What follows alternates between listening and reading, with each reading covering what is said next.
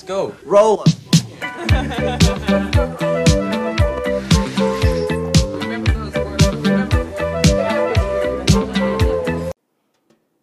Hola amigas y amigos, les habla Mauricio de Medina y les doy la bienvenida a un episodio más de Aprende, ahorra e invierte. Te invito a escuchar el tema ahorro, tiempo y energía, el resumen semanal de los mercados y la frase de la semana.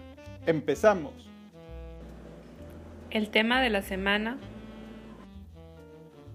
El 90% de las personas que hoy gozan de solvencia económica o que son consideradas millonarias no heredaron ni se sacaron la lotería. Una gran mayoría lo ha logrado a través de la inversión y de construir un negocio, y les ha tomado alrededor de 30 años construir su riqueza. Algunos de los secretos consisten en administrar bien sus propios recursos que son tiempo, energía e ingreso. La eficiencia con que se manejan estos componentes pueden o no ayudar a su acumulación de riqueza. Los grandes generadores de riqueza dedican tiempo a actividades que les ayudan en sus negocios y o profesiones. Cultivan sus relaciones e incluso tienen hobbies que les ayudan a generar mayores beneficios. Dedican tiempo a realizar una planeación financiera al mismo tiempo que buscan educación de calidad y recurren con expertos abogados, contadores y asesores financieros para que les ayuden en la toma de decisiones. La mayoría de las personas que han alcanzado un alto nivel de riqueza afirman lo siguiente. Paso mucho tiempo planificando mi futuro económico. En general, tengo tiempo suficiente para manejar mis inversiones como corresponde. Cuando de distribuir mi tiempo se trata, entrepongo el manejo de mis bienes a otras actividades. Me rodeo de expertos que me ayudan a pensar.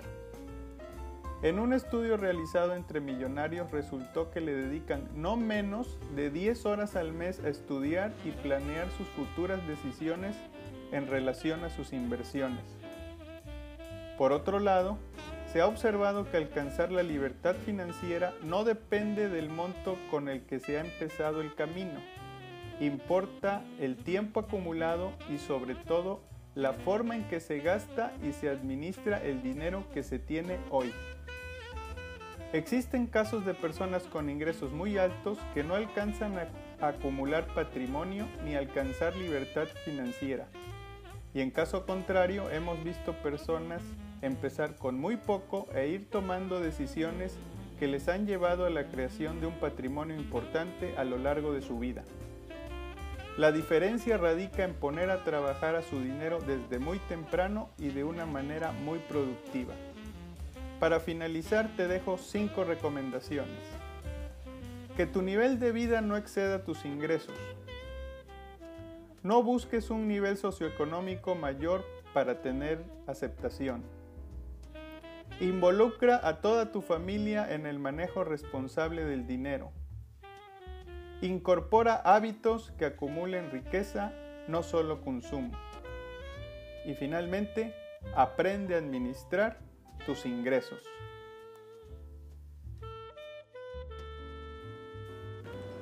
Resumen semanal del mercado.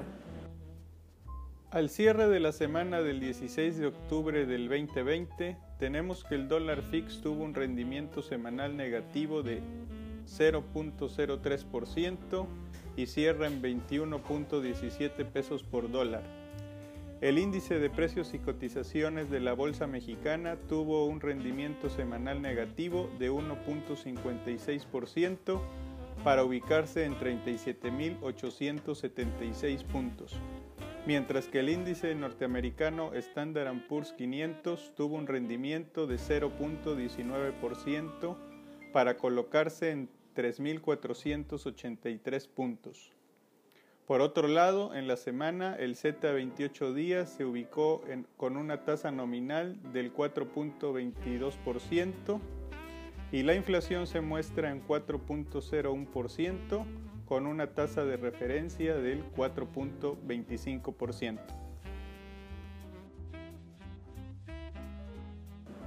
La frase de la semana.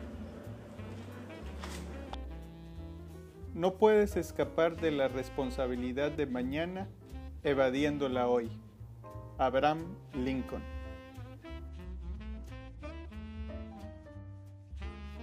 Gracias por escuchar este podcast semanal de Aprende, ahorra e invierte. Te invito a visitar el sitio mauriciodemedina.com donde podrás encontrar ebooks, blogs, videos, podcasts, cursos y mucha información adicional. Hasta la próxima. Let's go. Roll.